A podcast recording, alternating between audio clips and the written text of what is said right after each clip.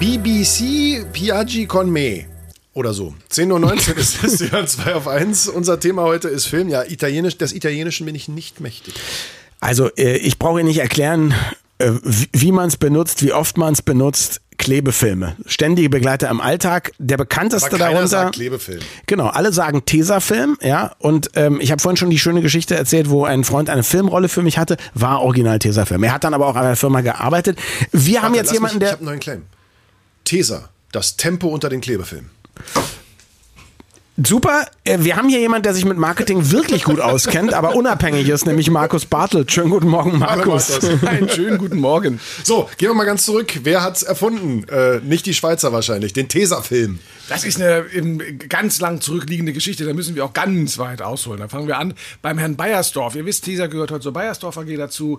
Bayersdorf AG steht als Unternehmen für vi- vier große Bereiche. Das ist zum einen Hautpflege mit Nivea und Labello. Zum anderen ist es aber Tesa eben mit dem Klebefilm. Es ist Hansaplast ähm, mit, den, mit den Pflastern, die es dort gibt. Tesa für Wunden quasi. Und ähm, sie haben alle und, und Labello eben als Lippenpflege noch mit dazu. Also ähm, das war mal der Anfangspunkt der Apotheker Bayersdorf, der sagte, er möchte Haut-Wundpflegeprodukte machen und dazu, damit die diese Mullverbände halten, musste eben das an der Haut festgeklebt werden. Und ähm, er hat damit angefangen und hat die ersten Wundpflaster entwickelt. Ähm, Anfang oder Ende des, ähm, des vorletzten Jahrhunderts ähm, hat sich das patentieren lassen, war sehr erfolgreich damit, hat seine Apotheke zugemacht und ist in die Forschung gleich reingestiegen und in die Produktion reingestiegen und ähm, hat eben Pflaster produziert, ja, damit die Haut besser heilen kann. Und ähm, das Problem bei diesen Pflastern war eben, dass sie auf der Haut kleben bleiben mussten. Da wurde mit verschiedenen Stoffen gearbeitet. Ähm, die haben aber die Haut leider gereizt. Und äh, böse Menschen haben auch behauptet, man würde sich ein Stück Haut abreißen, wenn man diese Pflaster wieder abmachen möchte. Kennt ihr alle aus eurer Kindheit? Ey, die waren hart, die Dinger, klar. Genau, so. Und ähm, dann hat man sich überlegt, naja, wenn das bei den Pflastern nicht so funktioniert, Mittlerweile gab es dann auch einen Besitzerwechsel.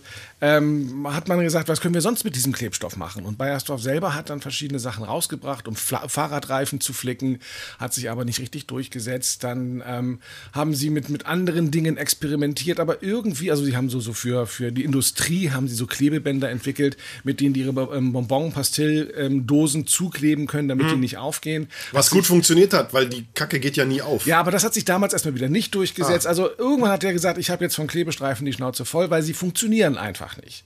So, Schnitt 1934. Junger Mann, Hugo Kirchberg sitzt in Thüringen, äh, ist ein Industriekaufmann, möchte raus aus Thüringen, möchte in die große Welt, schreibt 500 Bewerbungen in die Welt hinein, kriegt lauter Absagen, bewirbt sich aber auch bei Bayersdorf und schreibt in sein Bewerbungsanschreiben rein, pass auf, ich habe eine Riesenvision, ich glaube, das ist ein Riesenmarkt mit diesem Selbstklebebändern. Das sollten wir, das sollte man weiterverfolgen ich möchte gerne nach Hamburg kommen, möchte mich gerne vorstellen, möchte euch erklären, was ich mir da denke.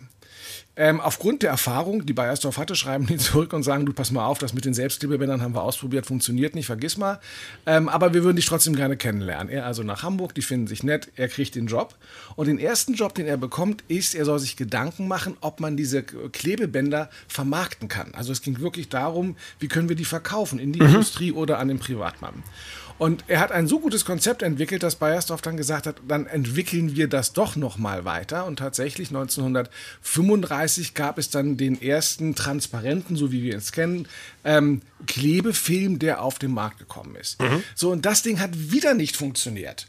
Und Kirchberg ähm, hat aber relativ schnell erkannt, woran es liegt, weil ein Klebefilm, der aufgezogen ist auf, einem, auf einer kleinen Trommel, wie wir sie auch kennen, auf so einer kleinen Papptrommel, der funktioniert halt nicht, wenn du da unter selber rumfritzeln musst. Und sagte, wir brauchen ein Abroll- und Abreißgerät.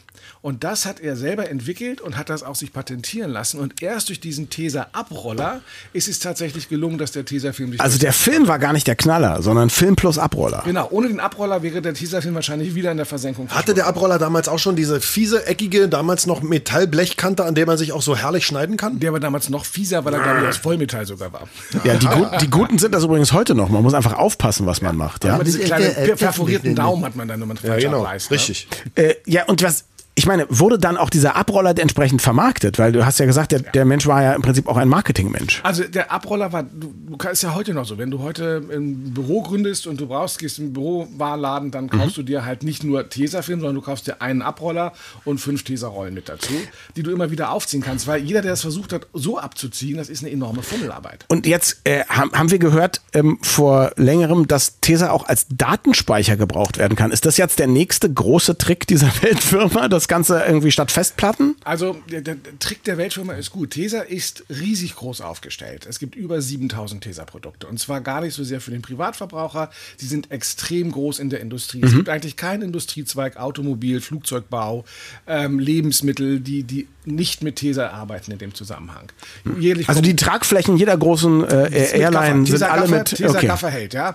Und ähm, so dass, ähm, dass sie tatsächlich Jetzt habe ich deine Frage vergessen. Mit den Datenspeichern. Ah, Datenspeicher, genau, mit dem Datenspeicher. Also, dass sie tatsächlich mal irgendwann entdeckt haben durch Zufall, dass man mit einem, mit einem Laser auf Tesastreifen Daten speichern kann. Laserfilm. Sie haben eine eigene Firma gegründet, Tesa Scribos. Und ähm, das hat sich aber nicht durchgesetzt als Datenspeicher, aber sie haben die Idee. Weil der Abroller gefehlt Nein, Nein, weil damals, auch. das ist zu einer Zeit entstanden, die Idee, als Speicher noch so unfassbar teuer war ja. und andere Speicher wurden einfach viel billiger. Das war der Punkt. Genau, es war in den 90ern, späte 90er. Und sie haben da aber. Haben wir diese, noch hier mit MODs gearbeitet, Herr Sie haben aber die Idee weiter genommen. Das heißt, heute hast du in ganz vielen Markenprodukten, insbesondere bei Luxusmarken, hast du äh, diese Hologrammkleber drin, ja, mhm. um die Echtheit ähm, zu markieren. Und das ist eine Technologie, die tatsächlich auf diesem laserbeschreibbaren Teserstreifen. Laser. Laser. Äh, äh, da hat jemand aber Austin Powers gesehen. Wir sprachen über die Geschichte des Tesafilms mit Marketing-Experten Markus Bartelt und mehr zu dem Thema gibt es wie immer unter Marketing mit Doppel-K, äh, diesmal in hologrammform.de. Dankeschön. Vielen Dank, Markus. Klebt schön. Okay, Cheers.